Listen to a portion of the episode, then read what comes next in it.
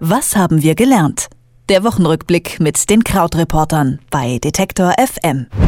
Nun also doch. Belgien will und kann offensichtlich jetzt dem Freihandelsabkommen CETA zustimmen. Bislang hat ja die belgische Region Wallonien sich gegen CETA gesträubt, insbesondere weil sich die Wallonier um die Folgen des Abkommens für die Landwirtschaft in ihrer Region sorgen. Nun aber könnte ein Kompromiss gefunden sein, dessen Details man in Brüssel natürlich mit Spannung erwartet. Es zeichnet sich aber ab, dass es im Freihandelsvertrag mit Kanada noch ein paar Änderungen geben muss, bevor das umstrittene Abkommen tatsächlich umgesetzt wird. Die kanadische Regierung und die CETA-Befürworter in Brüssel, die sollten sich also nicht zu früh freuen. Warum? Das ist nur eine der Fragen, über die ich jetzt mit Krautreporter Christian Fahrenbach spreche. Hallo Christian. Hallo. CETA schien wegen des Widerstands der Wallonier ja so gut wie gescheitert oder es sah sehr nach einem Scheitern aus. Jetzt sieht es doch nach einer Einigung aus. Haben die Wallonier denn wirklich einfach klein beigegeben? Ja, also es ist ja tatsächlich so, dass aus diesem Deal noch nicht so wahnsinnig viele Details nach außen gedrungen sind, was da genau passiert ist. Ähm, also tatsächlich, du hast ja schon gesagt, ging es äh, Landwirtschaft war so ein Thema und generell kann man ja zusammenfassen, dass immer das Problem mit den Freihandelsabkommen ist, dass die Gegner ähm, glauben, dass Standards in zum Beispiel Verbraucherschutz oder Umweltschutz nach unten gesenkt werden oder zum Beispiel zum Schutz auch von äh, Arbeitnehmern nach unten gesenkt werden und sich jeweils an das untere Niveau der beiden äh, Pakt-Teilnehmer sozusagen äh, angleichen. Und naja, vor allen Dingen gezeigt hat jetzt diese Woche ähm, auch, wie wahnsinnig kompliziert Europa ist. Ja? Also in Wallonien ähm, leben 3,6 Millionen Menschen. Kanada sind es etwas um die 35 Millionen, zehnmal so viel. Und in Europa leben 500 Millionen. Und da ist es natürlich auch schwierig gewesen, den kanadischen Teilnehmern äh, klar wie das sein kann, dass eine so kleine Region äh, das alles so aufhalten kann, auch nach jahrelangen Verhandlungen. Es zeigt halt einfach, wie schwierig diese Pakte sind und ähm, wie schwierig wahrscheinlich auch die Verhandlungen dann für TTIP werden, denn CETA ist ja jetzt Kanada und der Vorläufer für das Abkommen, was dann mit den USA ausgehandelt werden will, wo es nochmal ganz viel größere Probleme gibt. Bei CETA und TTIP geht es ja vor allem um Exporte, Importe. Wir sprechen jetzt auch über ein deutsches Exportgut, über das man hierzulande nicht so gern spricht, nämlich Rüstungsgüter. Da sind in dieser Woche neue Zahlen bekannt geworden. Äh, was verraten uns diese Zahlen? Genau, also ja, wir glauben ja eigentlich immer ganz gerne von uns, dass wir die absolut Guten sind und äh, Krankenhäuser und Brücken bauen und so. Und tatsächlich ist es aber ja auch so, dass ähm, in Deutschland die Rüstungsindustrie eine wichtige Branche ist.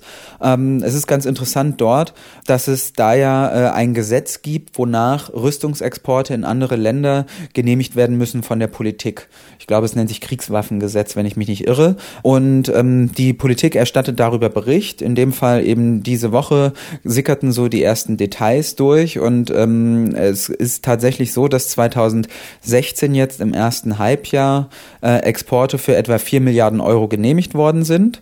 Das ist relativ viel, denn äh, 2014 war das im ganzen Jahr weniger als jetzt eben in den ersten sechs Monaten. Allerdings werden solche Sachen auch ganz oft von so Einzelposten ähm, sehr stark beeinflusst. Also ähm, in dem Fall jetzt ist es so, dass von den vier Milliarden äh, fast eine Milliarde äh, zurückgeht auf eine Fregatte, die nach Algerien geliefert wird.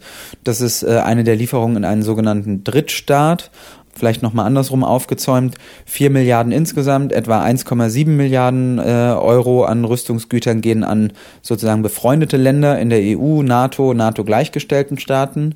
Und in diese Drittstaaten gehen äh, Rüstungsgüter im Wert von 2,3 Milliarden Euro, also ist sogar mehr als die Hälfte, davon eben die eine Milliarde nach Algerien. Und am meisten Kritik gab es äh, für Güter, die nach Saudi-Arabien geliefert werden, immerhin auch nochmal für 500 Millionen ähm, Euro. Und Saudi Saudi-Arabien hat ja ein sehr umstrittenes Regime und da ist es also immer ähm, wichtig und da zeigt sich, dass es auch ein ganz guter Mechanismus ist, dass da immer wieder das so auch im Lichte ähm, der Öffentlichkeit diskutiert wird, wer wir als Staat sein wollen sozusagen. Nun hat ein Sigmar Gabriel in sein Amt als Wirtschaftsminister mal mit dem Versprechen oder zumindest mit dem klar formulierten Ziel angetreten, Rüstungsexporte zu verringern. Äh, was sagen die Zahlen? Kann er das halten? Ja, also in dem Fall bemüht man sich natürlich auch immer zu sagen, dass das äh, alles sehr sichere Deals sind sozusagen. Ähm, es sinkt nicht besonders stark, aber es trifft natürlich auch in der Realpolitik immer auf diese Frage und auf diese Forderung, ähm, welche Rolle nimmt Deutschland insgesamt in der Welt ein? Geht ja darum, wie stark gibt sich Deutschland in Europa. Und so ein bisschen ist immer so diese, diese Haltung ja eigentlich zu sagen, okay, wenn man auf einem internationalen Level mitspielen will und was sagen will, Deutschland möchte ja zum Beispiel auch in den äh, dauerhaft in den Sicherheitsrat in der bei den Vereinten Nationen, ähm, weil dort sehr viel über Militär entschieden wird. Ähm, wenn man da mitspielen will, wird auf der anderen Seite dann auch gefordert, dass man sich so ein bisschen die Hände schmutzig macht. Vielleicht gar nicht mal so sehr mit Exporten, sondern aber auch mit äh, militärischen Teilnahmen. Und das ist dann so das Spannungsfeld, in dem man sich da bewegt. Wenn wir schon über umstrittene Deals sprechen, dann schauen wir auch noch mal über den Teich. Du bist gerade erst drüber geflogen aus New York, bist äh, ja gestern erst oder ja wirklich in den letzten Tagen erst in Deutschland wieder gelandet. Ähm, in den USA wollen der Netzanbieter AT&T und der Unterhaltungsriese Time Warner sich zusammenschließen.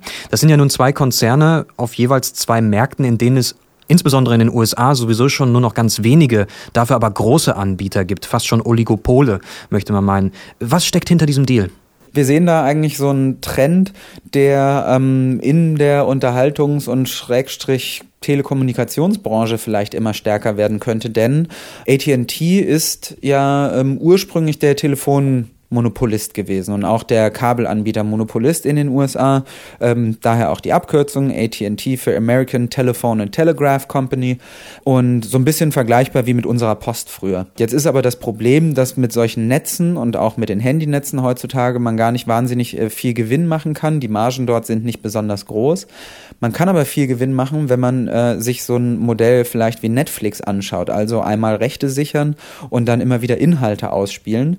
Vor allen Dingen, wenn man sowieso schon die Netze hat. Und das ist so ein bisschen ähm, der Hintergrund hinter diesem Deal, dass AT&T eben Time Warner kaufen will, denn Time Warner ist ja so ein riesen Unterhaltungsunternehmen, äh, hat äh, unter anderem HBO gehört dazu, dann CNN, bei den Comics DC, äh, bei dem die die Rechte an Batman haben zum Beispiel. Und deshalb ähm, ist es AT&T auch 85 Milliarden Dollar wert, also ein Riesenbetrag. Man übernimmt sogar auch noch die Schulden von Time Warner, so dass insgesamt der Kaufpreis, glaube ich, 107 Milliarden Milliarden Dollar sind. Also Kaufpreis in dem Sinn, dass es das Angebot ist, was man den Aktionären für ihre Aktien macht. Und ja, das ist so ein Trend, dass tatsächlich da diese Oligopolisierung ähm, weiter vorangehen dürfte. Allerdings ist, steht das auch natürlich immer noch so ein bisschen vor, mit unter Vorbehalt, weil auch dort noch äh, Aufsichtsbehörden draufschauen müssen und Kartellämter. CETA kommt vielleicht doch. Deutschland exportiert wieder mehr Rüstungsgüter und in den USA schließen sich Netzbetreiber und Unterhaltungsriesen zusammen. Der Wochenrückblick mit Krautreporter Christian Fahrenbach. Danke dir, Christian. Ja, so sieht's aus. Bis dann. Tschüss. Was haben wir gelernt? Der Wochenrückblick mit den Krautreportern bei Detektor FM.